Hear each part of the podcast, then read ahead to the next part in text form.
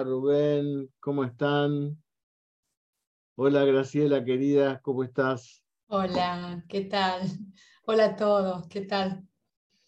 Bueno, agradeciendo como siempre la presencia de los que nos ven así. Hola Maika. Y los que nos ven también por las, por las redes y por los otros canales de... Hola Miguel, ¿cómo estás? Bienvenido. Bueno, hoy tenemos una reunión con alguien bastante especial para mí, como es la doctora Graciela Varela, una querida amiga de hace mucho tiempo, con los que hemos compartido muchas circunstancias, eventos, congresos, charlas. Y bueno, para quien no la conozca, la voy a presentar. Es, eh, en primer lugar, es médica junta de la Escuela Médica Homeopática Argentina Tomás Pablo Pasquero es miembro del Comité Científico LINCA y de la Fundación Bioabordajes del Autismo. Hay una, un taller de autismo en la, entre los cursos de la universidad que, está, que es un muy buen taller, un muy buen taller. Yo lo he visto y, bueno, ahí eh, Graciela habla bien claramente cómo es, eh, cómo relacionar la enfermedad del autismo con eh, la dieta y las, diferentes formas de suplementar al organismo. Y bueno, yo lo tengo en pacientes compartidos con Graciela, eh, también eh, la gran diferencia que hay en, en, el, en, el, cambio que se gesta aún para el que está haciendo un tratamiento homeopático. ¿no? Como si se moviera una capacidad de respuesta diferente a la que venía teniendo el paciente. ¿no? Sobre todo, bueno, los pacientes ustedes saben que ah, eh, vienen y van y de golpe mejoran y después, eh, no sé, se van. Pero, por ejemplo, hay un paciente que trató a Ciela eh, con toda una dieta, yo le daba el mismo remedio, creo que la vio a Graciela un par de veces y nada más.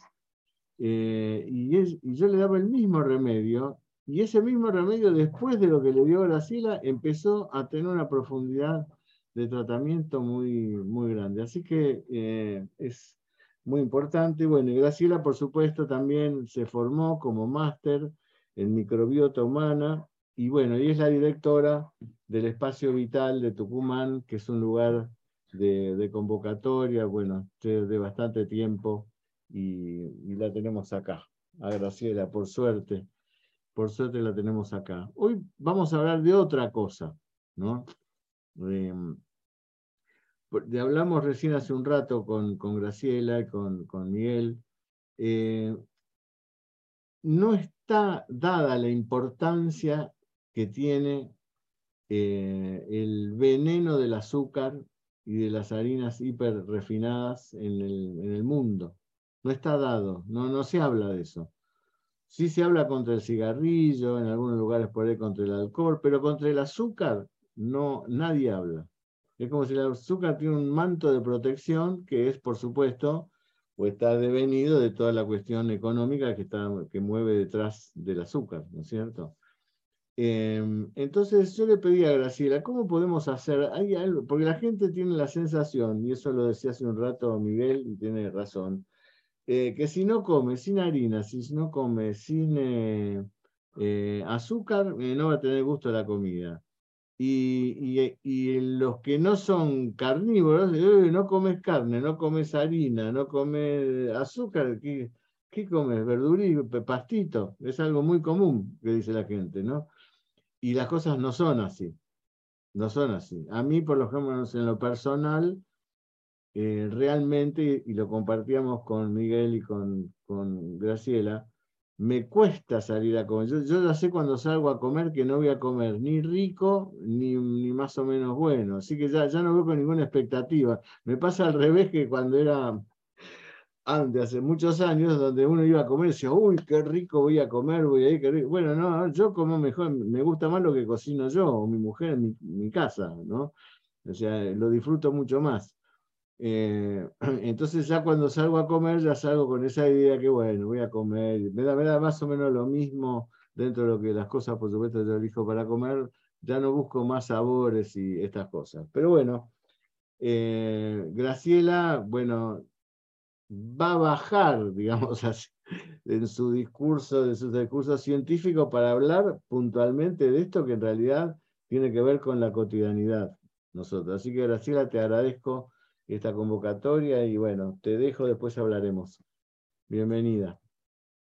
Bueno, muchísimas gracias a la Universidad de Categoría, gracias Marcelo, querido amigo, maestro, y a todos ustedes por estar aquí presentes. Yo voy a hablar un poco, voy a mostrar la presentación que he preparado y quiero dejar después un espacio importante abierto para comentarios y preguntas, ¿sí?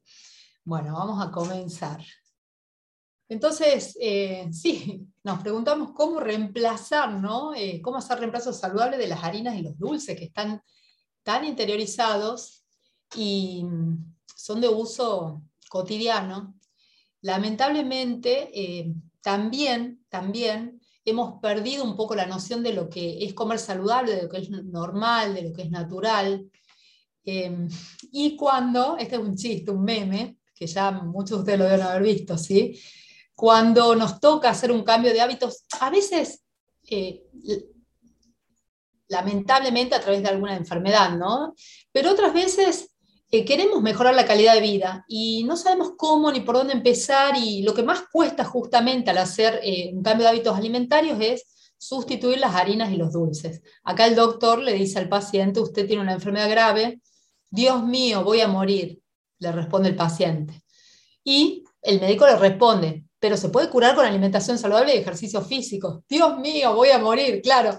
El chiste está en que a veces vemos tan difícil hacer el cambio que después decimos, bueno, sí, acá donde estoy, al fin y al cabo no, no era tan malo, ¿no? Por ahí mejor me quedo. ¿Qué pasa? Estamos, hay un mecanismo que me gustaría explicarles, que comprendan, porque cuando, tenemos la comprensión de por qué suceden las cosas y dónde está la base profunda del problema, ahí podemos hacer palancas, ¿sí? ahí podemos, con conocimiento, con fundamento, empoderarnos y dar el paso necesario, aunque cueste energía, aunque nos lleve tiempo, aunque nos eh, tiren un poco para atrás algunas tendencias, ¿sí? Y, los impulsos, los impulsos biológicos, porque finalmente entramos en un círculo vicioso adictivo que lleva ¿no? a nuestro cerebro, a nuestra mente, a pensar eh, atender a, comer harinas y dulces. Entonces, vamos a destripar un poquito la alimentación moderna. ¿Qué son los nutrientes, por empezar? A los nutrientes los podemos dividir en dos grupos, dos grandes grupos de macro y de micronutrientes. Los macronutrientes son los carbohidratos, grasas y proteínas, pero también existen los micronutrientes que necesitamos consumirlos, pero en mucho menor cantidad. Los macronutrientes nos, van a dar, la estructura, nos van a proporcionar muchas funciones, y los micronutrientes son las vitaminas, minerales y oligoelementos muy necesarios para que se cumplan correctamente los procesos biológicos, eh, los cientos de miles de millones de procesos biológicos que se llevan a cabo cada minuto, cada segundo en nuestro cuerpo. Cuando pensamos en, malnutrición, ¿sí? vamos a ver esta palabra, la malnutrición, más que nada tendemos a pensar en un defecto, en un desequilibrio de los macronutrientes, los carbohidratos, las grasas y las proteínas. Y eso puede llevar o al exceso de peso, la obesidad, el bajo peso, la emaciación, o también puede haber personas que están en un normopeso, no están, o quizás un poco excedido o un poco bajo, pero no demasiado, no llama la atención el tema del peso, pero sí hay una malnutrición de todos modos, porque hay un desequilibrio metabólico y hay un desequilibrio también de vitaminas, minerales y oligoelementos de micronutrientes. Entonces, la malnutrición es un, concepto muy grande que va más allá del tema del peso. Volviendo para atrás, veamos de, dónde vienen también nuestros, criterios, nuestros eh, conceptos acerca de lo que es alimentarse correctamente y, y, de las proporciones también, ¿no? Si bien ya sabemos que la pirámide nutricional, la pirámide alimenticia en la que nos hemos basado durante tantas décadas, a partir de los 70, ya es obsoleta, se mantuvo, se sostuvo mucho tiempo, a pesar de que ya se estaba observando que eh, más allá de todas las recomendaciones nutricionales, había una epidemia de enfermedades crónicas y vinculadas en gran parte a la alimentación, diabetes, trastornos cardiovasculares, em, obesidad, trastornos eh, metabólicos, inmunológicos, endocrinológicos. Y en esta pirámide alimenticia en la que nos hemos basado, vemos que la base, acá puse dos modelos, hay más. Vemos que la base está compuesta por granos, cereales. También vemos representadas en muchas de las pirámides cajas, o sea que ya vamos a otro, a otro ámbito, a otro dominio, que son los alimentos ultraprocesados, y la fruta, las verduras, los vegetales están en el escalón que sigue. El tema es que esto más que pirámide sería un triángulo, porque no tiene una, no, es tridimensional. Entonces, al no ser tridimensional, vemos figuras en dos dimensiones y de pronto vemos que la fruta ocupa un espacio similar, quizás acá los helados, lo que está en la puntita de la pirámide, que, eh, de lo cual también ya voy a hablar. Entonces, no, por ahí nos damos una idea, tenemos una idea errada acerca de las proporciones. Y vemos que en la punta se encuentra alimentos que no, están, no son recomendables, no son saludables y que generan, está demostrado que generan muchos problemas de salud. Y bueno, que se recomienda consumir con, moderación. En general las grasas también están en la punta, el aceite de oliva, que sí es más que saludable, pero eh, combinada con dulces, productos de pastelería y demás. Entonces, esto nos ha ido generando una gran base de confusión. Hay otros modelos, otras eh, hay incluso una pirámide tridimensional, la pirámide australiana, que es como una evolución mucho más saludable de esta pirámide nutricional. Está el plato, que es redondo también. Hay diferentes modelos que, eh, si nos queremos basar en algunos modelos, podemos ver, podemos consultar. Sin embargo, esto es, eh, por supuesto, siempre que sea necesario de la mano de un profesional, pero ir aplicando el criterio del sentido común para tener una nutrición evolutiva, que vaya de acuerdo a la evolución, a la evolución del ser humano, ¿sí? Porque tenemos estandarizados muchos conceptos que eh, son ideas, ideas, creencias basadas en un sistema que nos puede llevar a tener importantes problemas de salud. Porque si nos basamos en, en nuestro sistema de creencias, vemos que acá tenemos diferentes opciones de desayunos y meriendas que se han hecho clásicos, en donde sí se incluyen los cereales. Hay algunas, algunas de estas imágenes nos van a resultar más familiares con lo que se tiende a pensar que es saludable, como una barra de cereal, y otras, bueno, que sabemos que serían, eh, en todo caso, se considera una excepción, pero que, este, bueno, también están en la punta de la pirámide, ¿no?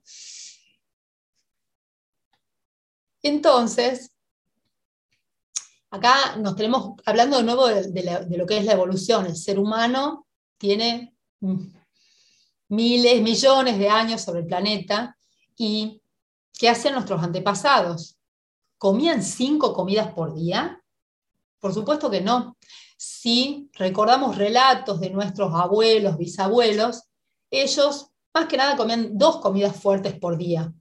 Acá tenemos otras opciones de almuerzos y cenas clásicos actuales. Pero no es lo que comían nuestros abuelos y bisabuelos. Si bien eh, también ya para esa época se habían ido gestando, generando cambios en la alimentación que tuvieron consecuencias para la salud, hoy ya hemos llegado a un extremo. Nunca ha habido tanta confusión tanta, tanta información al consumidor y tanta confusión, tantas dietas y tantos problemas de salud. Y volviendo a lo que eh, probablemente hacían nuestros abuelos, bisabuelos, eh, se despertaban a la mañana temprano, si comían, comían algo liviano, luego a media mañana, un desayuno más fuerte, Y luego la comida más fuerte era en general al volver del trabajo a la casa, una cena temprano con toda la familia, compartiendo con toda la familia. No cinco comidas estructuradas por día, por ejemplo. Y de pronto hemos llegado a un momento en donde la, industria, quizás la industria alimentaria y la publicidad nos generaron una, eh, una, una necesidad, una alternativa de desayunos y meriendas, por ejemplo, que mm, son llamados desayunos y meriendas light. ¿sí? Y nos ponemos a. Y, encontramos la palabra light en muchos productos. Mucha gente cree que come, que, que, come sano porque come eh, productos light eh, o sin grasa. Y comer light o sin grasa justamente puede llevar a tener más desequilibrios metabólicos. Los productos light son los productos que son más bien libres de grasa, o que son libres de azúcar, pero tienen edulcorantes artificiales. Y vamos a ver un poco qué pasa para poder entender bien los problemas metabólicos que se generan. Vamos a un tipo de macronutrientes que son los carbohidratos. Los carbohidratos se clasifican en carbohidratos simples y carbohidratos complejos. Carbohidratos simples son los que tienen sabor dulce. Pueden ser frutas, puede, ser miel, que son saludables, pero dulces al fin, y pueden ser los dulces refinados, industrializados, el azúcar, lo cual, ya vamos a ver por qué, agrava más todavía la cuestión. Y los carbohidratos complejos son aquellos que eh, presentan moléculas más grandes, como el almidón, que terminan por el proceso digestivo degradándose y liberando glucosa. Y esos carbohidratos complejos, a su vez, pueden ser refinados o pueden ser, por ejemplo, los cereales integrales, los granos integrales que todavía conservan el germen, la cascarita, la fibra. Entonces, cuanto más refinado sea el producto, más rápida va a ser la liberación de glucosa que al ser absorbida va a pasar a la sangre. Entonces, acá tenemos un concepto que es fundamental, que es la glucemia o glicemia, que es la cantidad de azúcar o glucosa en la sangre. El índice glucémico de un alimento va a medir la capacidad que tiene ese determinado alimento para elevar la glucemia después de haberlo ingerido. Entonces, los alimentos de más alto índice glucémico son los que van a elevar más la glucemia, y los de menor índice glucémico, que es lo que yo voy a recomendar priorizar, son los menos capaces de elevar la glucosa en sangre, que lo hacen en poca cantidad. Y como dije, los alimentos refinados, harina blanca, azúcar, arroz blanco, van a carecer de vitaminas del complejo B, de minerales, de fibra y de importantes nutrientes que son necesarios a su vez para metabolizar los carbohidratos y para muchos eh, eh, procesos bioquímicos que se producen en nuestro interior. Entonces, estos alimentos muchas veces son calorías vacías. El azúcar caloría vacía, una harina blanca prácticamente no tiene nutrientes, tiene muy pocos también, eh, aporta gran cantidad de calorías vacías y para colmo, para poder digerir y procesar y metabolizar esos alimentos con calorías vacías, usamos de nuestros propios micronutrientes y vamos generando un eh, déficit importante si no los introducimos a través de alimentos saludables. Entonces, vamos a ver este mecanismo que se produce para que podamos entender, luego vamos a ir a algunos consejos muy súper prácticos, se produce un círculo vicioso adictivo e inflamatorio por el excesivo consumo de sustancias eh, alimentos que tienen una elevada cantidad de carbohidratos y otros que ya voy a mencionar. Los azúcares. El jarabe de maíz de alta fructosa, que también lo usa la industria alimentaria para endulzar y es más diabetogénico y obesogénico que el azúcar. La miel, la fruta, como dije, son sanas, pero dulces al fin.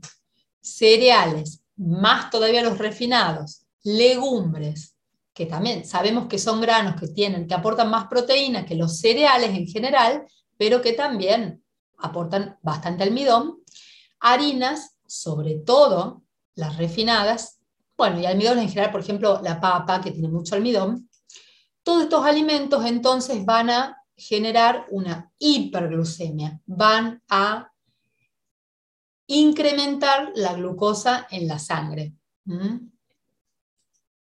Entonces, cuando se produce una hiperglucemia, el páncreas libera insulina. La insulina es una hormona que participa en el metabolismo de los carbohidratos y se encarga de mantener niveles estables de glucosa en la sangre. Cuando la glucosa sube de más, ahí el páncreas libera insulina para poder metabolizar ese exceso de glucosa. Cuando estamos, por ejemplo, en ayunas, la glucosa no baja de más.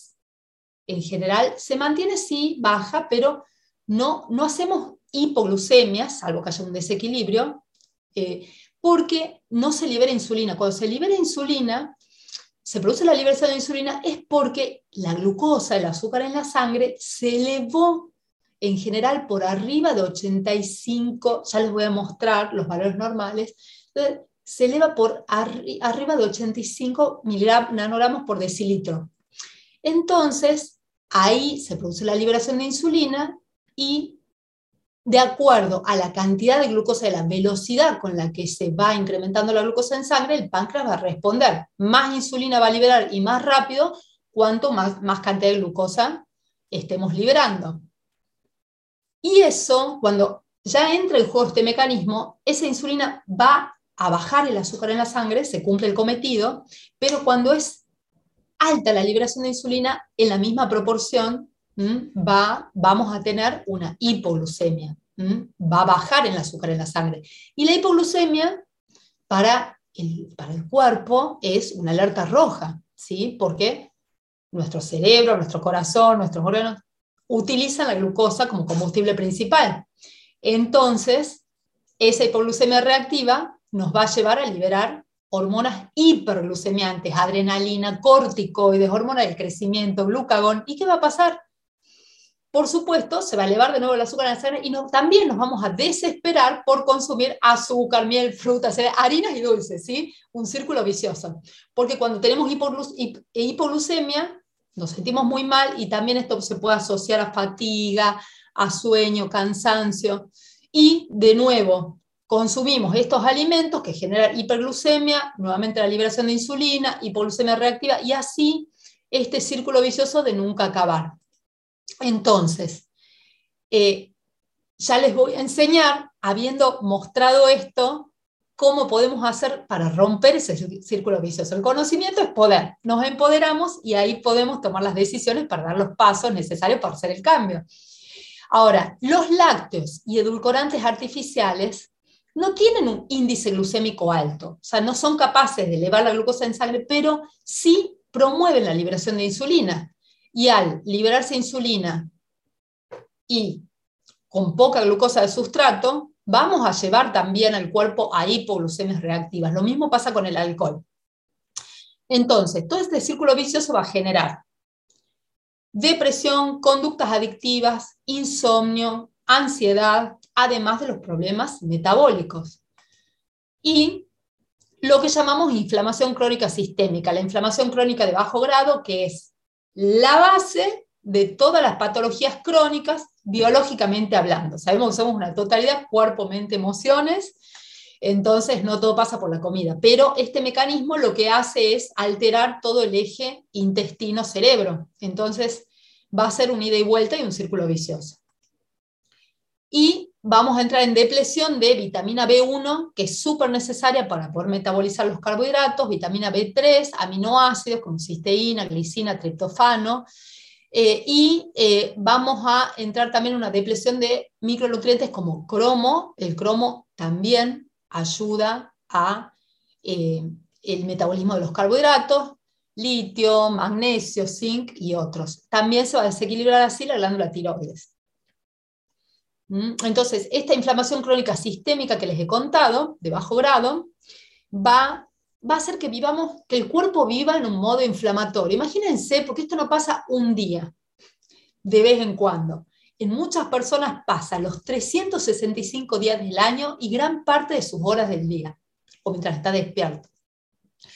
Entonces, el cuerpo, sí, se acostumbra a vivir en un modo inflamatorio y decimos, estamos bien, tenemos un laboratorio normal, eh, en donde se han endosado algunos parámetros eh, básicos. No, no, tengo la glucosa normal, no llega a 100, llega a 99, la glucemia. Acá pongo un ejemplo, ¿sí? en este caso eh, tenemos 75 miligramos por decilitro, un valor ideal, porque idealmente tiene que estar entre 70 a 85. Ya por arriba de 85, como les digo, se libera insulina y se empieza a generar este mecanismo. ¿Qué pasa una vez? No hay problema, porque el cuerpo viene preparado para eso, nuestros antepasados también. A ver, nuestros antepasados del Paleolítico, ¿qué dulce comían? ¿Qué harina comían? No, no, comían harina. ¿Y qué dulce comían? Quizás un poco de fruta en época de estación, o quizás ahí comían fruta de más en época de estación miel cuando encontraban un panal y lograban sacarle la miel a las abejas y no mucho más. De ahí la glucosa obtenida a partir de otro tipo de alimentos vegetales, principalmente que tienen eh, almidón y que se va a producir la liberación lenta de la glucosa, pero también está la fibra, están los micronutrientes. Entonces, era, eh, se, se, podía mantener un equilibrio. Hoy en día, en donde todas las que tenemos como estandarizado que tenemos que tener cinco comidas o cuatro o cinco comidas en el día. Y en casi todas, desayuno, almuerzo, merienda y cena, tenemos azúcar y o harinas, entonces entramos en este proceso de adicción a harinas, dulce, desequilibrio de la insulina, después la insulina resistencia, que es la antesala ya de la diabetes, y esta inflamación crónica sistémica que a la larga va a producir, va a ser la base para la mayoría de las enfermedades crónicas. Entonces, ¿cómo salimos? Ahora vamos a lo práctico. ¿Cómo salimos de este círculo vicioso? ¿Mm? Bueno, cambio de hábitos. Me gusta este término porque si hablamos de dieta, estamos hablando de una intervención nutricional puntual por un tiempo determinado para lograr un, objetivo que puede ser, por ejemplo, bajar de peso. Uh, bueno, llega la temporada de la playa, quiero que me quede bien el bikini, a ver, el tema del peso, o sea, en sí no considero que haya que hacer una dieta o un cambio de hábitos solo para bajar el peso por el tema del peso, por una cuestión estética. Si bien eso viene por añadidura, es por un tema de salud. Entonces, a diferencia de hacer una dieta, un cambio de hábitos implica hacer un cambio en conciencia, ¿sí? hacer un clic y decir, ah, esto, esto mi cuerpo, ni loca, no, no, no, o sea, si azúcar para mí es igual a veneno, y no lo voy a comer, ni se lo voy a dar a mis hijos. Por supuesto, habrá alguna excepción, alguna salida, me convidan algo, pero en el día a día, en lo cotidiano, ya no voy a tener este alimento incorporado, este y muchos otros, eh, porque ya en mi mente no son una opción. Entonces, eso es lo que permite lograr un cambio de hábitos. Y empezar a desterrar todo lo que sea alimentos ultraprocesados para reemplazarlos por comida de verdad. Eso es lo que nos va a permitir recuperar el paladar, recuperar esa capacidad de discriminar, de distinguir, de empalagarnos. Me pasa que a veces algunos pacientes, después de haber dejado eh, la popular gaseosa de color negro, eh, tiempo después me dicen, probé de nuevo y tiene gusto a tierra. Y de verdad yo también le siento gusto a tierra, pero antes me encantaba. Entonces, eh, es poder lograr ese cambio y vivir de este modo, teniendo elecciones más saludables, más naturales, pero no desde el sufrimiento. Porque así no funciona, pues si no voy a estar, repito, haciendo dieta por un tiempo determinado y voy a estar expectante de que termine la dieta para volver a comer lo que comí anteriormente, porque estoy sufriendo padeciendo la dieta. No. Esto es otra propuesta. ¿Y cómo lo voy a lograr? Porque bueno, habiendo entendido todo esto, sí, me dice el paciente, bueno, sí, pero es difícil. ¿Cómo hago? ¿Cómo logro? Porque no puedo pasar un día, dos días sin comer harina, o sin comer dulce, o ambas cosas. Entonces, bueno, por supuesto, hay estrategias. Comprendiendo todo ese mecanismo que les acabo de explicar, lo que deberíamos hacer primero es eliminar de una manera progresiva alimentos que provocan el trastorno y que generan el círculo vicioso. Y eso lo vamos a hacer en el transcurso de, pongámonos como un tiempo estándar tres semanas. ¿Por qué tres semanas o 21 días? Porque es lo que se requiere para que un hábito eh, para crear un hábito y que luego lo podamos sostener en el tiempo. Entonces, bueno, primera semana, voy a sacar parte de estos alimentos, un 50% de las harinas que venía consumiendo, eh, voy a reducir azúcar y edulcorantes artificiales también. les mencioné los edulcorantes artificiales que tienen un índice, o sea, no tienen índice glucémico, pero eh, forman parte de este círculo vicioso, así que también voy a eliminar edulcorantes artificiales y lo voy a reemplazar eh, de la manera que ya les voy a enseñar. Entonces, lo que acabo de decir, se va dejando de a poco, en el transcurso de tres semanas, pero por completo, por lo menos un tiempo, porque recuerden, nos ponemos como en tratamiento. ¿sí? Todo esto, por supuesto, son pautas que doy generales, siempre consultar con su médico, nutricionista y más, sobre todo si hay alguna patología y patologías complejas, pero esto es como para tener una base y para los médicos que me están escuchando poder dar una base a los pacientes. Entonces se va dejando de poco, en el transcurso de tres semanas, por completo y durante dos meses por lo menos, todo lo que tenga sabor muy dulce, harinas blancas, también arroz blanco, cereales en copos, edulcorantes artificiales, alcohol e infusiones estimulantes. ¿Mm? Repito por si alguien se angustia, no es que voy a decir, no, nunca más me voy a tomar esta copita, una copita de vino en una cena romántica. Por supuesto que sí, que lo van a poder hacer, que son dueños y libres de hacerlo. El tema es que si estamos en un proceso de cortar con conductas adictivas, nos podemos poner en plan de no consumir ciertas cosas que van a boicotear este esfuerzo que venimos haciendo. También las infusiones estimulantes, ojo con el exceso de café. Si toman varias tazas de café por día, bueno, vayan reduciendo hasta quedar con una tacita de café y luego inclusive poder ver de hacer un saludable reemplazo por un tiempo. No tomen café instantáneo, no lo recomiendo. Eh, lo que menos tiene quizás es café. Eh, en todo caso, bueno, ya pueden hacer un saludable reemplazo cuando en lugar de café instantáneo toman un buen café de grano. Y vamos a reducir el consumo de carnes, si es que comen muchísima carne, como máximo tres veces a la semana y acompañada de abundante ensalada cruda. Reducir lácteos al menos un 50%, optando por algunos quesitos estacionados y dejando por completo los yogures comerciales, la leche. Al ir reduciéndose los síntomas y a recuperar la persona esa capacidad, como les digo, de empalagarse, distinguir también con su paladar al superar esos deseos adictivos, cuando ya no quiero salir corriendo atrás de la media luna, del café con leche con media luna, ahí puedo volver, por supuesto, a agregar moderadas cantidades de dulces saludables, de fruta, priorizando las que son de menos índice glucémico. Por ejemplo, una banana tiene mucho índice glucémico, una manzana tiene poco índice glucémico.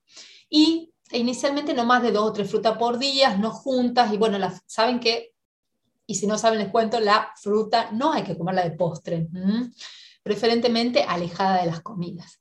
Y en caso de detectar regresión de los síntomas, si de pronto, bueno, ya hemos logrado, hemos dado un salto, nos hemos puesto en una plataforma diferente, venimos superando eh, la adicción a harinas, dulces y demás, y de pronto empezamos a consumir en una seguidilla por ejemplo, de salidas, de reuniones, este tipo de alimentos, y notamos que estamos volviendo a lo mismo, bueno, vuelta a hacer este proceso hasta poder tener el control, nada mejor que poder tener el control de nosotros mismos, de nuestra salud y de nuestros deseos.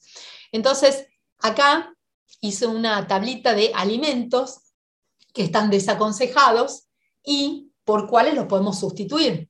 ¿Mm? Por ejemplo, lácteos, leche en general, en polvo, larga vida, fluida, pasteurizada, homogeneizada, con aditivos, el yogur comercial común, eh, quesos, la mayoría ya les voy a decir cuáles podrían eh, utilizar, y la manteca, bueno, ¿cómo la sustituimos? Por leche, yogures y quesos preferentemente vegetales. Ahora vienen unos yogures eh, de coco comerciales muy buenos, por ahí se consiguen algunas leches vegetales o pueden aprender a hacerlas también, ¿sí?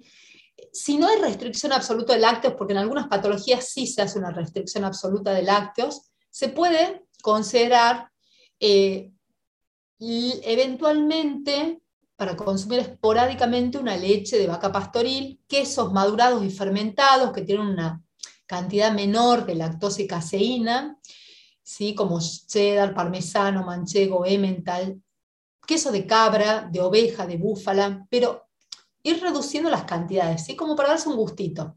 El ghee, que es la manteca clarificada, porque acá vamos a empezar a sumar la grasa, porque si no el cuerpo dice, ¿y la grasa dónde está?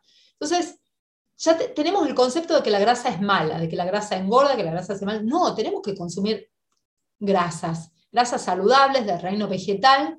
Eh, tenemos muchas, aceite de coco, aceite de oliva, aceitunas, palta, pero también algunas grasas del reino animal como el ghee, que es la manteca clarificada, donde se deja principalmente el contenido graso y se elimina la caseína, que es la que ocasiona más problemas.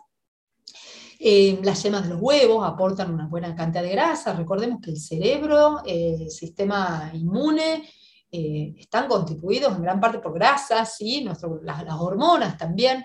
Nuestro cuerpo, cada célula de nuestro cuerpo está recubierta por una membrana celular que necesita, precisa de la grasa. Entonces, cuando no le aportamos grasa suficiente al cuerpo, no sentimos saciedad y vamos a almacenar la grasa que tenemos ¿no? para reservar. Entonces, eh, es importante el consumo de grasas y nos va a ayudar a mantener un nivel estable también. Eh, vamos a mantenernos metabólicamente más estables. Y en cuanto a las carnes, que sean animales pastoriles, el pescado muy fresco, de río, de mar, abadejo, merluza, broto, lamelo. El tema es que no tiene que estar contaminada el agua de donde provienen y no de criadero, no el salmón de criadero, de piscifactorías, no de lata, no atún, pez ángel, salmón, lenguado. Porque digo no atún, por ejemplo, los peces grandes que comen a peces más pequeños van bioacumulando todos los metales y tóxicos que lamentablemente tiene el mar. Entonces es preferible consumir los peces más pequeños que no han acumulado tantos metales. Después, edulcorantes artificiales como sacarina, aspartamo, sucralosa, eh, en todas sus variantes azúcar blanco, azúcar moreno, rubio, mascabo, azúcar de coco. Tiene menos índice glucémico el azúcar de coco que el mascabo, que es el azúcar integral de caña, pero cuando queremos restringir los carbohidratos, bueno, si pasamos del azúcar blanco al azúcar de coco, buenísimo, pero tenemos que luego eh, reemplazar por eh, quizás stevia, ¿no? Como un edulcorante natural que va a ayudar a estabilizar inclusive eh, todo este mecanismo de liberación de insulina bueno, la miel también ya les dije que no, en este momento no podemos abusar de la miel si estamos en plan de bajar el, deseo de, dulces. Y todos estos edulcorantes concentrados que son peor inclusive que el azúcar, como el jarabe de maíz de alta fructosa, la melaza, la fructosa, la maltodextrina y la dextrosa. Todo esto vamos a reemplazar por stevia como edulcorante natural y en alguna, eh, si no hay contraindicaciones, no, no porque hagan mal en sí el xilitol, el eritritol, pero a veces cuando hay mucha distensión abdominal, eh, son como, como no se absorben en su mayor parte y permanecen en el intestino, pueden, si no tenemos una buena microbiota, una buena flora, generar mucha fermentación y más distensión abdominal. Bueno, la sal blanca refinada la podemos reemplazar por sal andina, sal del Himalaya, la sal rosa del Himalaya y otras variedades de sales minerales de salinas puras. Las verduras tratadas con agroquímicos y o provenientes de cámaras refrigeradas por verduras de estación, preferentemente de cultivo agroecológico u orgánico. Las frutas cocidas en conservas, frutas secas, azucaradas o glaseadas, las vamos a reemplazar por frutas crudas, frescas o deshidratadas, orgánicas, agroecológicas y de estación panificados con harina de trigo, vamos, eh, y los panificados con harinas refinadas, aún sin TAC, y el arroz blanco, todos estos refinados, y el trigo lo vamos a reemplazar por otro tipo de panificados integrales. ¿Por qué digo trigo no? Esto ya daría para otra charla o un curso. Eh, más adelante van a seguir las charlas eh, acerca de alimentación y también desintoxicación corporal, microbiota, complementando toda esta información que doy, porque si no sería muy largo ahora de explicar, pero no recomiendo eh, los productos que tienen trigo, porque el trigo actualmente tiene 40 veces más gluten que el grano que era original, y el gluten em, nos eh, incrementa eh, la adicción, la adicción a las harinas, porque al ser parcialmente degradado en el tubo digestivo, cuando las enzimas no funcionan correctamente, en lugar de llegar a, porque aparte es de difícil digestión, ese gluten que es como una goma, Em, por, la posición y la cantidad de aminoácidos eh, y la ubicación de esos aminoácidos no nos resulta a los seres humanos una proteína fácil de digerir y se degrada en péptidos, trozos, pedazos de proteína que no llegan a terminar su proceso digestivo en aminoácidos y esos péptidos, por ejemplo, son eh, la, la, la gluteomorfina, Glúteo, morfina, ¿qué les suena? ¿Mm? Morfina, opiáceo, y por supuesto, eh, cuando eh, pasa la sangre, llega a, atraviesa la barrera hematoencefálica y llega al sistema nervioso, bueno, es como una droga, por eso es tan difícil dejarlo. Entonces, lo mismo pasa con los lácteos, algo similar con la caseína de la leche, que se transforma en caseomorfina, entonces la gluteomorfina y la caseomorfina son las drogas cotidianas de cada día, este, valga la redundancia y eh, más difícil salir de ese círculo vicioso si consumimos estos alimentos. Entonces vamos a reemplazarlo por otros panificados y pastas integrales de harina sin gluten, preferentemente elaborados con masa madre, una técnica de fermentación natural, y optar por granos como mijo, quino, amaranto, stef, sarraceno, arroz integral en lugar del trigo, cebada y centeno, que contienen gluten, y en lugar del maíz que está hibridado y que en general lo conseguimos refinado y si, va a ser un buen reemplazo, eh, al comienzo bien, pero tratemos igual de evitar y reemplazarlo por los otros granos. Si se trata de avena, procurar que esté libre de gluten. Y cocinarla o, germinar, eh, o germinarla antes de ingerir, porque la avena cruda no se debe consumir, esos son almidones crudos que van a generar inflamación. Las grasas hidrogenadas, interesterificadas o transesterificadas que están en la margarina, por ejemplo, los aceites parcialmente hidrogenados de girasol, maíz, canola, soja y sus mezclas, lo podemos reemplazar por aceite de oliva extra virgen para aderezar antes de servir al plato, también por aceite de chía, linaza, sésamo, canola, así hacemos como un cóctel de los distintos aceites, grasas esenciales, los distintos omega, em, uva, palta, jas, y para cocinar, aceite de coco, ghee, caldo de huesos también puede ser. Nunca usar aceites de semilla o aceites refinados para cocinar. Por ejemplo, eh, el aceite de girasol. Las semillas no se cocinan porque eh, a altas temperaturas se vuelven tóxicas. Entonces lo mejor para cocinar es el aceite de coco. El aceite de coco neutro porque el virgen tiene gusto a coco y, pues, contamina mucho el sabor del alimento.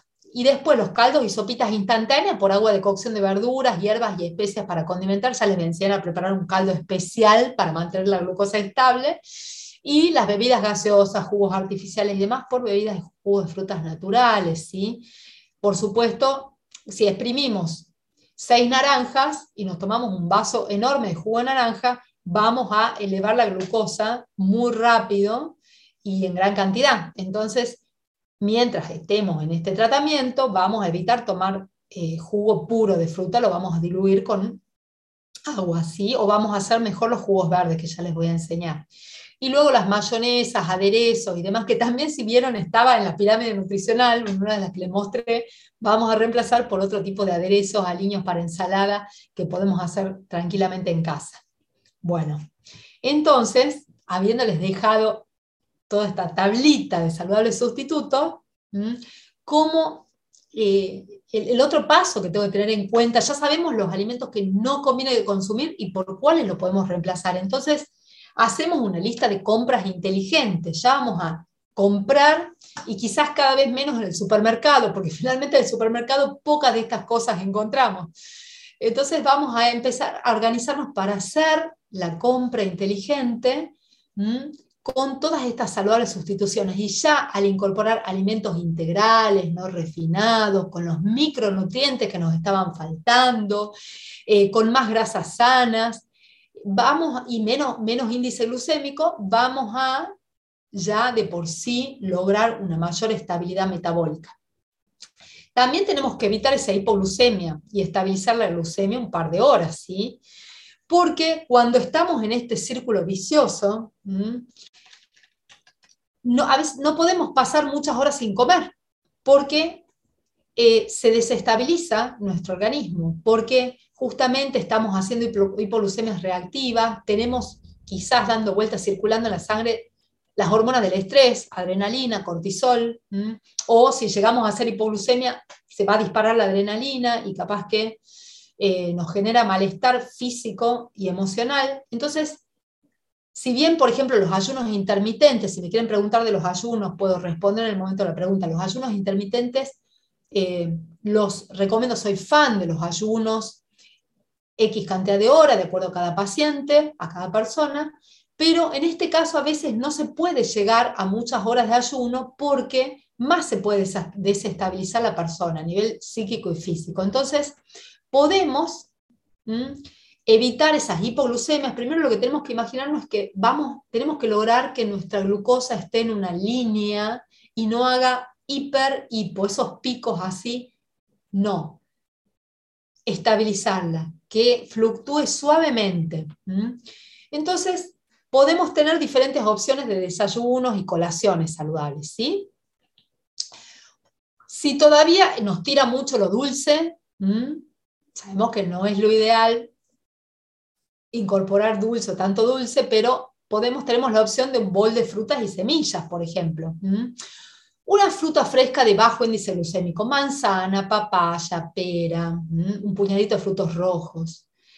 Em, Puede ser algunas frutas secas deshidratadas, pero de bajo índice glucémico como arándanos o bayas de goji, junto a unos puñados, dos o tres puñados de semillas como almendras, nueces, girasol, castañas que van a proporcionar que la grasa, proteínas, grasas, fibra, nos, nos van a dar más estabilidad, y coco rallado, que también tiene un cierto dulzor, ¿sí? por el azúcar del coco, y pero nos va a aportar fibra nos va a aportar grasa. Entonces, eso no es lo mismo que consumirse, comer una ensalada de frutas, por ejemplo, que tampoco es recomendable mezclar tanta fruta en la clásica ensalada de fruta, que además algunos le ponen gaseosa y azúcar. Este, podemos agregar acá también algún yogur de coco, por ejemplo. Cuando no están restringidos de todos los lácteos, hay algunas opciones eh, de, de, yogures de vacas pastoriles. También podemos tener a mano siempre algún alimento hecho con un cereal o un pseudo cereal integral. Cereales son, por ejemplo, el arroz, el, sorgo, el mijo pelado, pero los pseudo cereales, que son parecidos, lo vamos a poner, lo vamos a incluir dentro de este grupo, la quinoa, el amaranto, el trigo sarraceno, que no es trigo, se llama trigo sarraceno o sarraceno, pero es un pseudo cereal, es una familia muy diferente. Bueno, alguno de esos granos o sus harinas integrales en cualquier preparación.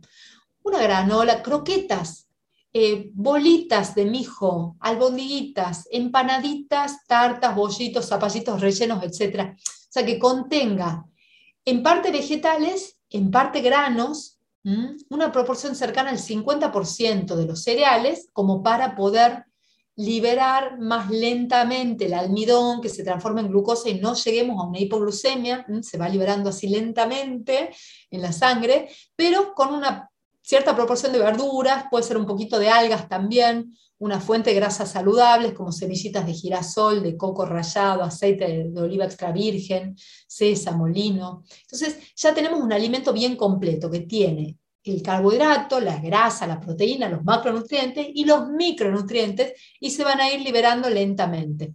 Esto lo podemos tener siempre a mano, incluso podemos usar el freezer, congelar, tener a mano para que cuando nos toque, cuando ya empecemos, no tenemos que llegar a esa sensación de hambre voraz en donde ya agarramos cualquier cosa, nos hacemos el clásico sanguchito de queso, no. Podemos agarrar una albondiguita de mijo, de sarraceno, que tenga la semillita, que tenga la verdurita, mm, que tenga quizás un poquito de algas nori. Entonces, vamos a quedar saciados y no vamos a volver a ese círculo vicioso. O bastoncitos crocantes de vegetales, apio, pepino, zanahoria. Ahora les voy a mostrar algunas imágenes, por ejemplo. Acá, acá tenemos em, estos bastoncitos crocantes de vegetales, apio, zanahoria y pepino. Esta es una foto de la presentación del libro Medicina que cura. Habíamos convidado estas cosas bien ricas con Luis. Una salsita con tomates para untar, una mayonesa de zanahoria. Bueno, pueden hacer cualquier cosa, un puré de palta, por ejemplo, y con eso van a untar los eh, bastoncitos. Acá tenemos una copa con semillitas de chía, este es un pudding de chía. A las semillas de chía se las pone remojo en una leche de coco, por ejemplo, y queda como si fuese una gelatina, y a eso se le puede agregar un poquito de frutas, un poquito de semilla, coco rallado. Y bueno, panqueques, podemos tener varios panqueques apilados, también frisados, a eso le agregamos un poquito de verduras. Nos preparamos unas tostaditas con pan de masa madre finita, palta, huevo, y ya tenemos una buena cantidad de grasa. Fíjense cómo podemos tener esta, esta opción de frutas con palta y semillas como fuente de grasa. Y acá eh, también menciono otras opciones como, eh, bueno, para quien todavía está tentado y necesita lo dulce, bueno, puede ser alguna opción con canela, cacao, stevia, por ejemplo, el Nutella Ron. Si buscan en internet hay muchas eh, recetas del, Nutella, es la marca, pero bueno, eh, se hizo popular la receta de Nutella Ron o crudo y vegano, que son las avellanas con los dátiles, el cacao, que aparte aportan vitamina B, zinc, magnesio, etc. Y podemos hacer una versión saludable de este postre clásico, endulzando con stevia. Eh, los panquequitos que ya les había dicho, y las trufas y bombones con frutas, semillas, coco rallado, cacao, etc. Intentar dejar esta opción para cuando, para las últimas. Pueden estar frisadas, ¿sí? Acá les puse una foto, estas son hechas en casa. Cuando tener, tener a mano el plan B para cuando no dan más y quieren algo dulce, chocolatoso. Bueno, estas trufas que tienen la base de las semillas, el cacao amargo, los dátiles que endulzan o las pasas de uva, no es para abusar, pero es para tener a mano cuando estén entre eso y, el alfajor de chocolate, por ejemplo. Bueno, y hay opciones líquidas también, ¿no? Como para decir, bueno, empiezo a hacer estos ayunos o semiayunos, paso, o sea, me despierto y no voy directo a comer la tostadita con el queso crema, la mermelada light, el café con leche, no, me tomo un jugo verde. El jugo verde que puede tener apio, pepino, hojitas verdes, cale, eh, un poco de hinojo, en su mayor porcentaje y hasta un 30% no más de una fruta como manzana verde, papaya, pero una fruta de bajo índice glucémico. Entonces, esa puede ser una buena opción saludable para ir consumiendo algo, no sentir que estoy con el estómago vacío, sentir un poquito del sabor dulce inclusive, y eso me va a generar saciedad, me va, me va a proporcionar, eh, me va a devolver al cuerpo los nutrientes que se fueron gastando en estos procesos digestivos y metabólicos eh, previos, ¿no? cuando estábamos desregulados con la alimentación, y entonces así voy a poder eh, sostener mejor eh, los momentos sin comer algo sólido, pero con la glucemia estable, porque acuérdense que lo que queremos es mantener la glucosa estable para no hacer esos picos de insulina con hiper e hipoglucemias reactivas. Bueno, un caldo restablecedor de la glucemia, esto imagínense, pueden hacer una cantidad enorme y frizarlo. Les dije que le iba a dar un reemplazo de los calditos clásicos, que además tienen esos calditos, esos cubitos y sobres, eh, tienen glutamato monosódico, que es súper adictivo, que provocan grandes desórdenes metabólicos de la glándula tiroides, tienen mucha sal, sal común. Entonces, pueden hacerse ustedes su propio caldo restablecedor de la glucemia con una taza de repollo blanco, una taza de zanahoria, una taza de zapallitos amarillos, de zapallo amarillo, eh, y una taza de cebollas. Ponen todo cortadito a hervir 20 minutos, 2 litros de agua, y pueden beber una taza de caldo por vez. Y eso ya como para hacer menos comidas, ¿no? Si venían haciendo 5 comidas, por ahí pasar a 4, y si venían haciendo 4, quizás a 3, pero eso se va haciendo gradualmente y como colación el caldo para la glucemia o un jugo verde. Y la opción semisólida, mm, más, más power, más espesa, una batida, un licuado hecho con leche de coco, de almendras, de girasol, con alguna fruta no muy dulce. Y se le puede agregar canela, hojitas verdes, jengibre, brotes, etc. Mm. Bueno, Para elaboración de leches, batidas vegetales y bueno, otros alimentos saludables, en mi canal de YouTube, Espacio Vital Tucumán, tienen eh, para ver y hacerse una panzada de cosas saludables.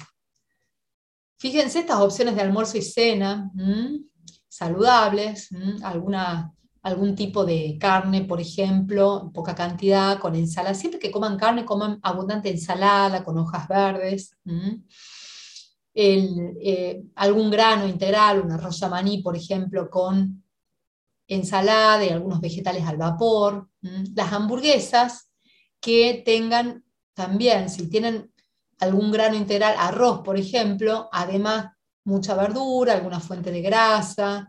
Em, fuentes de, pueden, poner pedacitos de hongos que quedan muy ricos. Acá puse un ejemplo de hongos también, hongos con espárragos, portobelo, las gírgolas también a la plancha. Estas son unas bolitas, albondiguitas de mijo con vegetales de hoja verde, eh, un poquito de algas también y rebozaditos, y eso también pueden usarlo a modo de colación o como un almuerzo o cena saludable acompañado de eh, ensaladas con abundante hoja verde y otro tipo de vegetales.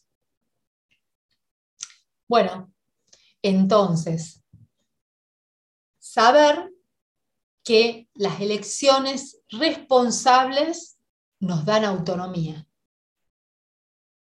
Eso nos empodera y eso nos va a permitir elegir y así podemos lograr grandes cambios. En los próximos encuentros aprenderemos a desintoxicar nuestro cuerpo, desinflamar el intestino y a mejorar la, la microbiota. Bueno, ahora sí voy a quedar atenta a las preguntas. Muchísimas gracias.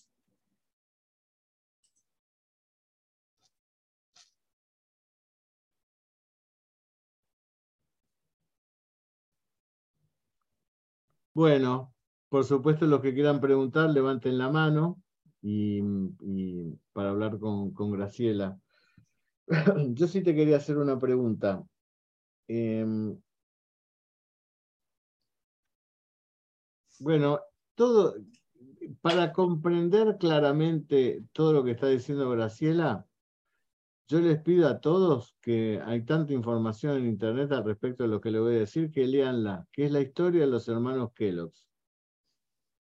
Cuando uno lee la historia de los hermanos Kellogg's, se da cuenta, uno, cómo Occidente cayó en la entrampa de uno de ellos, ¿no? de William, con todos sus eh, famosos eh, eh, maíces refinados y azucarados y lo que observó él, ¿no? que fue, él era una, una, persona que muy capaz para los negocios y John era médico, ¿no? un médico y encima de la iglesia adventista. La iglesia adventista es una iglesia que profesa la alimentación natural sin, sin carne ni, ni lácteos y demás, pero bueno, uno de los que generó ese movimiento naturalista, digamos así, fue John Kellogg, ¿no? Y el otro eh, generó un imperio, un imperio como fueron los Kellogg, pero cuando se dio cuenta que se azucaraba las cosas, se azucaraba las cosas, vendía mucho más. Y que los cositos de maíces eran más apreciados. Y ahí empezó en Occidente el azucaramiento, digamos así, de, la, de, las cosas. ¿no? hasta generar una adicción ¿no? Eh, generalizada hacia lo dulce, ¿no? una, adicción muy notable hacia, hacia lo dulce. Que aún lo que no les gustan mucho los dulces, si uno les dice, bueno, dejen de comer dulces, yo le diría que a la semana, semana y media, diez días, mueren por un caramelo aunque no eran de su consumo. Los que, lo mismo de los que comen galletitas dejan de comer galletitas durante una semana, al décimo día mueren por comer una galletita. Y eso ahí habla de la adicción, de la real adicción que hay a estas cuestiones. Por otra parte, eh, yo hice hace unos, tiempos, hice una dieta, entraba con, con mi mujer al supermercado y le decía a Marta, mira, toda esta góndola no puedo comprar nada. Toda esta otra góndola no puedo comprar nada. Y me di cuenta que en realidad el supermercado iba a, una, alguna, algunos lugarcitos del supermercado.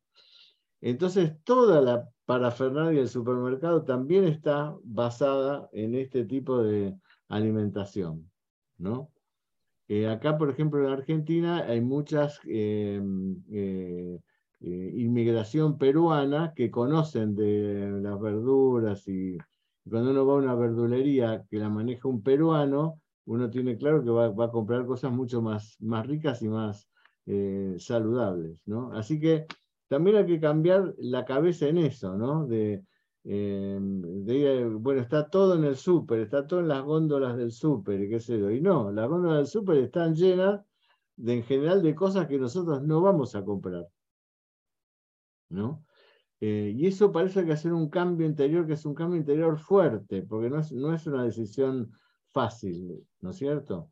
Pero lo real es que eh, las cuatro hormonas que se consideran las hormonas de la felicidad, la dopamina, la oxitocina, las endorfinas, em, em, dopamina, serotonina, oxitonina.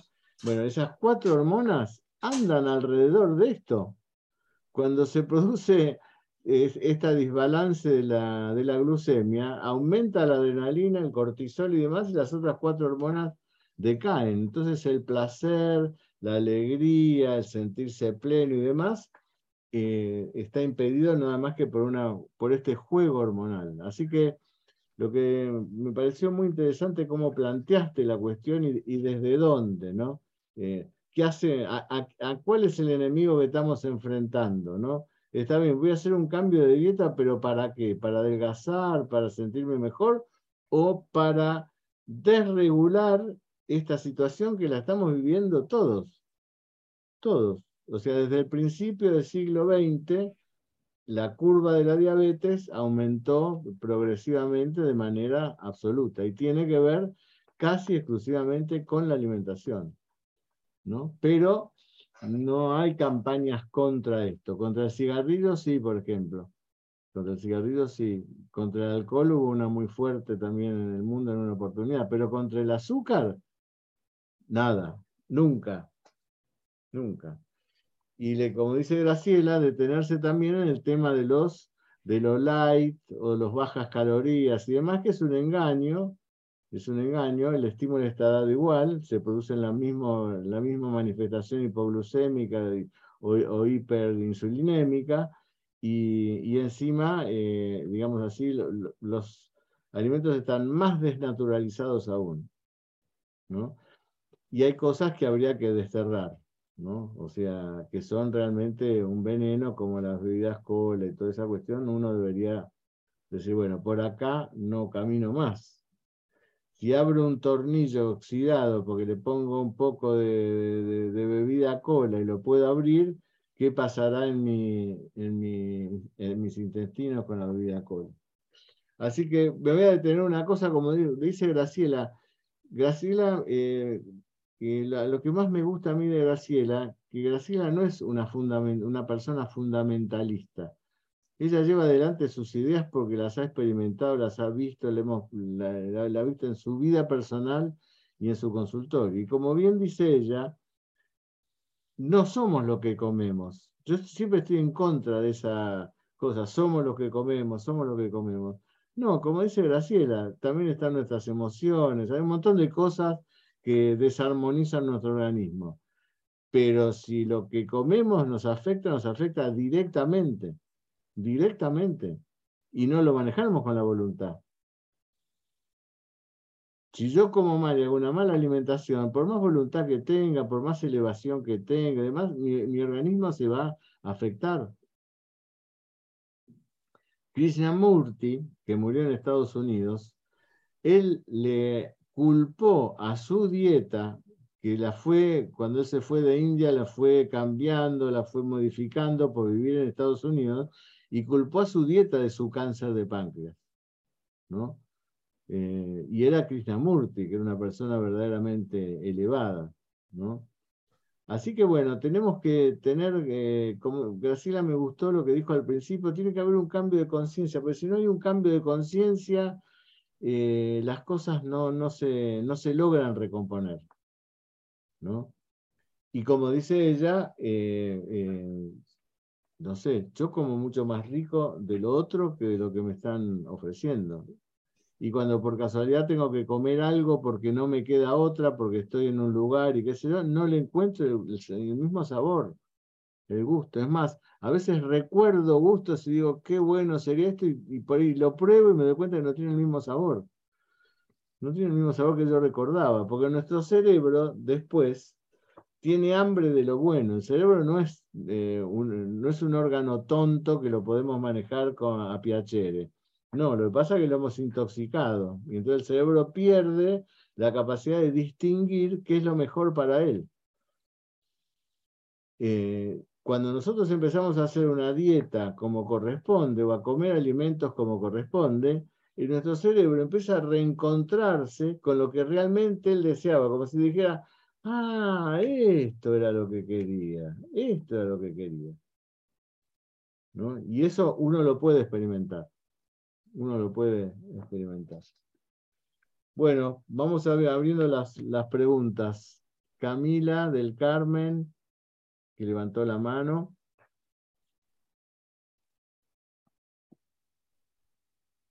Si le abrimos el micrófono, Miguel o Juan.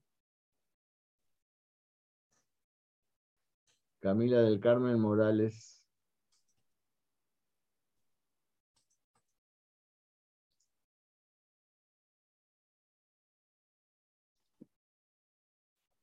Sí, estamos solicitando la apertura de su micrófono, pero no lo está abriendo. Bueno.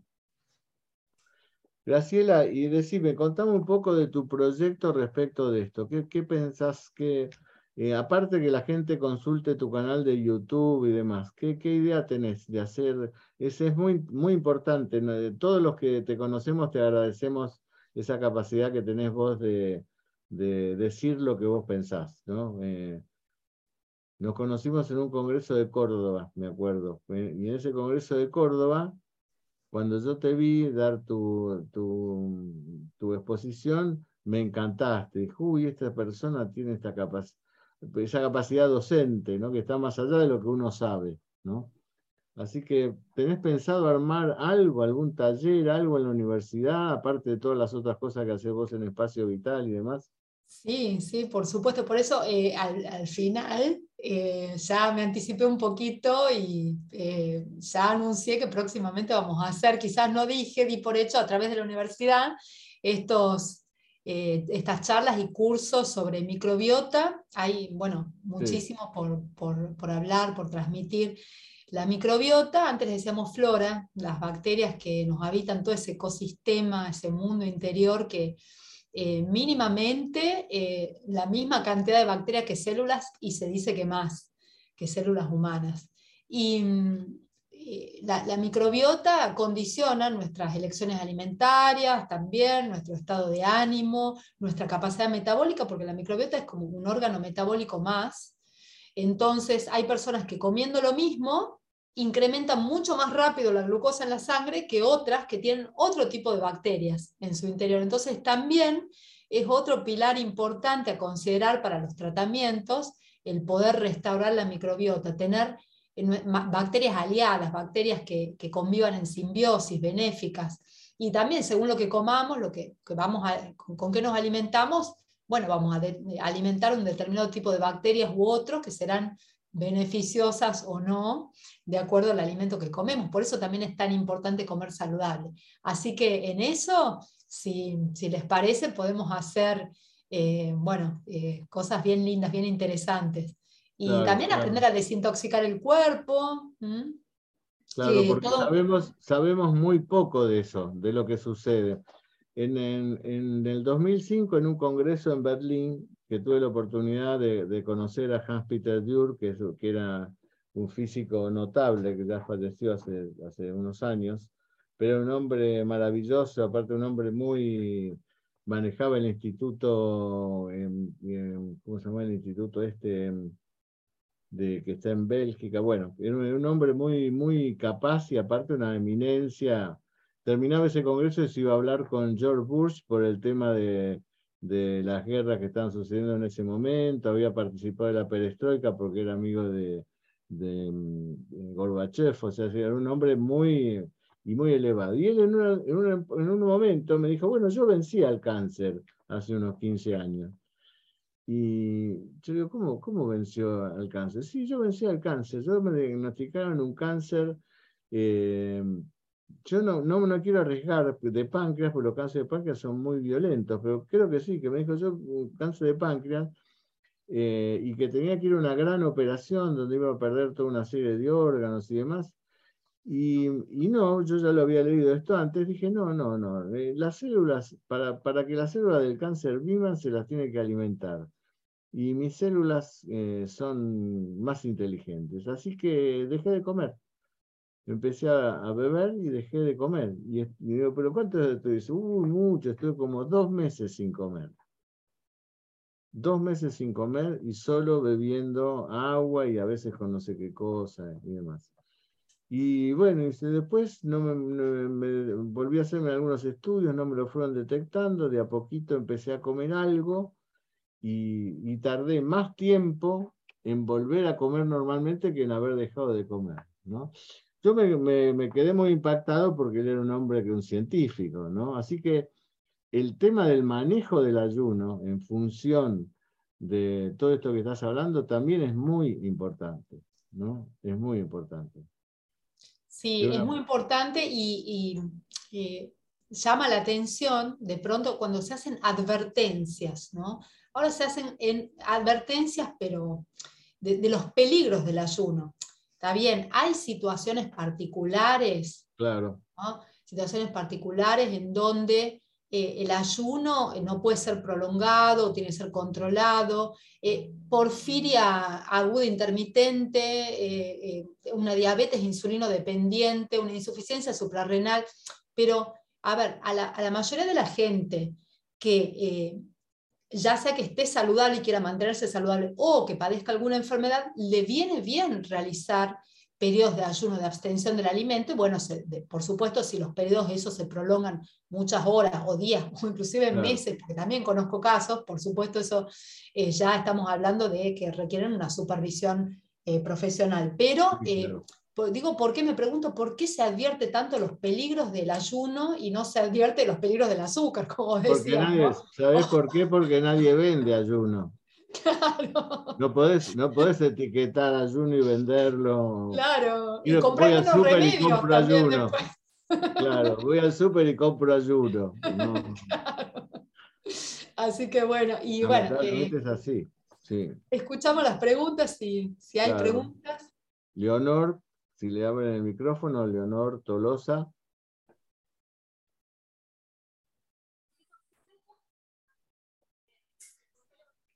Ahí está, creo que se me escucha. Sí, ¿qué tal? Buenas tardes, doctora. Un gusto escucharla siempre. Eh, bueno, justamente muy interesante el tema, la escuchaba porque estoy con un síndrome metabólico recientemente diagnosticado, haciendo una, una insulina resistencia. Y eh, hace un tiempo, ya sin tener diagnóstico todavía, había hecho un consulta a un nutricionista que me recomendaba el ayuno intermitente como eh, forma de destrabar esta dificultad que tengo en el descenso de peso. Más allá de que obviamente hay momentos en los que no hago ninguna dieta muy, muy ni saludable ni muy estricta, eh, pero cuando sí intento hacer un régimen alimentario y calórico, me cuesta mucho, cada vez más, eh, lograr ese descenso de peso y mis valores de laboratorio ahora tampoco bajan. Entonces me daban como una gran opción en el ayuno intermitente y bueno, quería conocer su opinión sobre esto. Eh, bien, sin llegar a ser una, recomendación profesional individual, me parece muy bueno esto que, vos traes para que podamos todos escuchar y aprender. Eh, bueno, el síndrome metabólico, que es algo cada vez con mucha frecuencia y, en edades cada vez más precoces, es algo que podemos tranquilamente tomar las riendas y revertir. Es importante lograr el cambio de hábitos. Por ahí te escuché decir dieta, viste que estamos acostumbrados a hablar de dieta. Entonces, cuando logras hacer el clic y el cambio de hábitos, ya, eh, entonces vas a llegar a estabilizar tus valores, se logra la eh, la, normalización del peso de manera paulatina, progresiva. Y, eh, por supuesto, hay que ajustar la ingesta de macro y de, macronutrientes de acuerdo a, lo que se, a lo que se busca. ¿no? El ayuno es eh, una gran herramienta. Cuando hablamos de ayuno, hablamos de la abstención del alimento. Cuando desayunamos es cuando rompemos el ayuno. Ya de por sí tenemos un ayuno fisiológico cuando dormimos, después de la cena, nos vamos a dormir ¿Mm? y son mínimamente 8, idealmente 12 horas ¿no? de ayuno, sería conveniente sostener.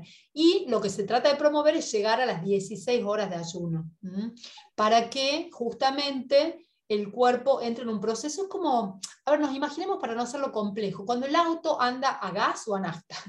Entonces, no podemos pasarlo bruscamente de, una, un combustible a otro. Si estamos acostumbrados a que ande a gas, ¿no? tenemos que hacer ese paso, mover la palanquita y correr y permitir que pase el motor a funcionar a nafta. Entonces, si venimos con el combustible de los carbohidratos, de golpe nos frenamos y queremos pasar a otro tipo de combustible, más las grasas y bajar el consumo de carbohidratos de golpe, eso a veces puede generar más ansiedad, este, inclusive algunos síntomas físicos. Por eso, lo ideal es, como yo lo he planteado acá, que esto en base a la experiencia de tantos años, ¿no? Eh, claro, eh, es bárbaro el ayuno intermitente de 16 horas, por ejemplo, cenar temprano y después romper el ayuno recién ya para el, almuerzo, a la 1, 2 de la tarde. Pero a veces necesitamos primero pasar por estas instancias de normalizar un poco la glucemia, de no hacer esos picos de hiper e hipo, y recurrir a estas saludables colaciones, tomar cinco comidas en el día, pero eh, entre desayuno, almuerzo, merienda, cena y algunas colaciones, y de ahí ir regulándonos para que logremos llegar a una ventana de 16 horas sin comer. Y eso se puede hacer en el transcurso de varias semanas. Este, y repito, siempre que hay, por supuesto, algunas patologías complejas como las que he mencionado, suprarrenal, eh, diabetes insulino dependiente y demás, bueno, por supuesto, esto siempre debe ser supervisado. Pero creo que esa, de esa manera eh, sí vas a poder, eh, ya te he dado algunos datos como para tener un sí, sí, ¿no? Bueno, genial. Ya, tengo las plaquitas ahí para seguirlas. Genial. Muchas gracias, doctora. Hay algunas preguntas que te voy a leer de Ana Chávez. ¿El caldo regulador de glucemia se toma solo una taza en todo el día o más? Bueno, puede ser eh, a la mañana y a la tarde, dos, tres tazas por día también, en reemplazo de, en reemplazo de eh, la, colación, por ejemplo, como para no llegar a consumir algo sólido. Probar. Preguntan cómo em, influye el hipotiroidismo en el tema este que estamos hablando. Bueno, eh, influye el hipotiroidismo y también se desregula la glándula tiroides, ¿no? Em, cuando, cuando hay hipotiroidismo, bueno, eh, no, no, está, eh, no tenemos la, la, cantidad de hormonas suficiente en la sangre, de hormonas tiroides, y sabemos que la glándula tiroides es fundamental para la regulación del metabolismo. Cuando hay un hipertiroidismo está muy acelerado y cuando hay un hipo está bajo. Entonces eh, hay una tendencia también a un poco a, un sobrepeso, a una retención de líquido y, y a la vez todo este círculo vicioso puede agravar el hipotiroidismo porque por ejemplo, el zinc es fundamental para la conversión de la hormona tiroidea T4 en T3 y lo estamos gastando en todo este círculo vicioso y no lo reponemos y además cuando entramos en esos picos de hiper e hipoglucemia se libera cortisol, adrenalina, hormonas tiroideas, entonces vamos a desgastar eh, la, función y la producción de hormonas tiroideas. Hay algunas preguntas que están haciendo que eh, en realidad merecen hacer una consulta clínica con la doctora, porque si no es una, son preguntas que hay que individualizar cada caso, ¿no? Información sobre alimentación y el hipotiroidismo, Eh, doctor, el omega 3 de verdad nos sirve para desinflamar nuestras células. ¿Qué nutrientes aparte nos, consulta? Mm, bien, eh, eso del omega 3 me parece interesante porque es uno, si, si, me preguntan, eh, eh, una pregunta muy frecuente, ¿no? Si debemos suplementarnos. Hoy en día está muy en boga esto de la suplementación.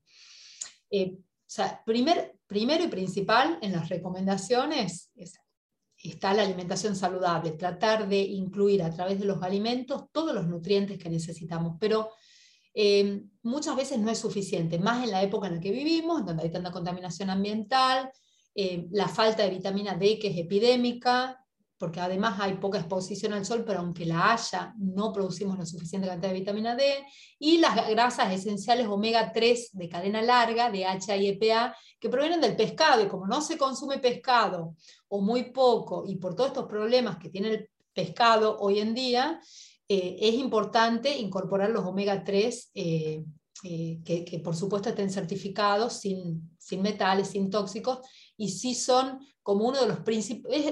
Si me preguntas qué suplementos, así, sin pensar, qué suplementos necesitamos incorporar, ácidos grasos esenciales omega 3, magnesio, y mm, sí tiene un efecto antiinflamatorio importante, ayuda a reducir esa inflamación que he mencionado crónica de bajo grado. Bueno, eso. ¿Cómo, ¿Cómo lo consigue la gente tu libro, Graciela, el que escribiste con nuestro querido Luis de Tini? ¿Cómo lo consigue el libro? Eh, el libro, eh, hay unos cuantos ejemplares todavía que tiene Melissa de Tinis mm. en Buenos Aires. Eh, a mm. mí ya se me han agotado y mm, todavía estamos en esa instancia, no sé todavía qué va a pasar, si viene otro o se publica de nuevo. Entonces, eh, Melissa abrió una página en Instagram que se llama Medicina que Cura, en donde está la portada del libro de color verde, así que se pueden contactar a través del Instagram, por ejemplo, y, y conseguir. Quedan poquitos. Perfecto, perfecto. Bueno, eh, última pregunta, María Elena Centeno dice, ¿cuál es su opinión respecto a la incompatibilidad entre el col con la calabaza o zapallito o calabacita?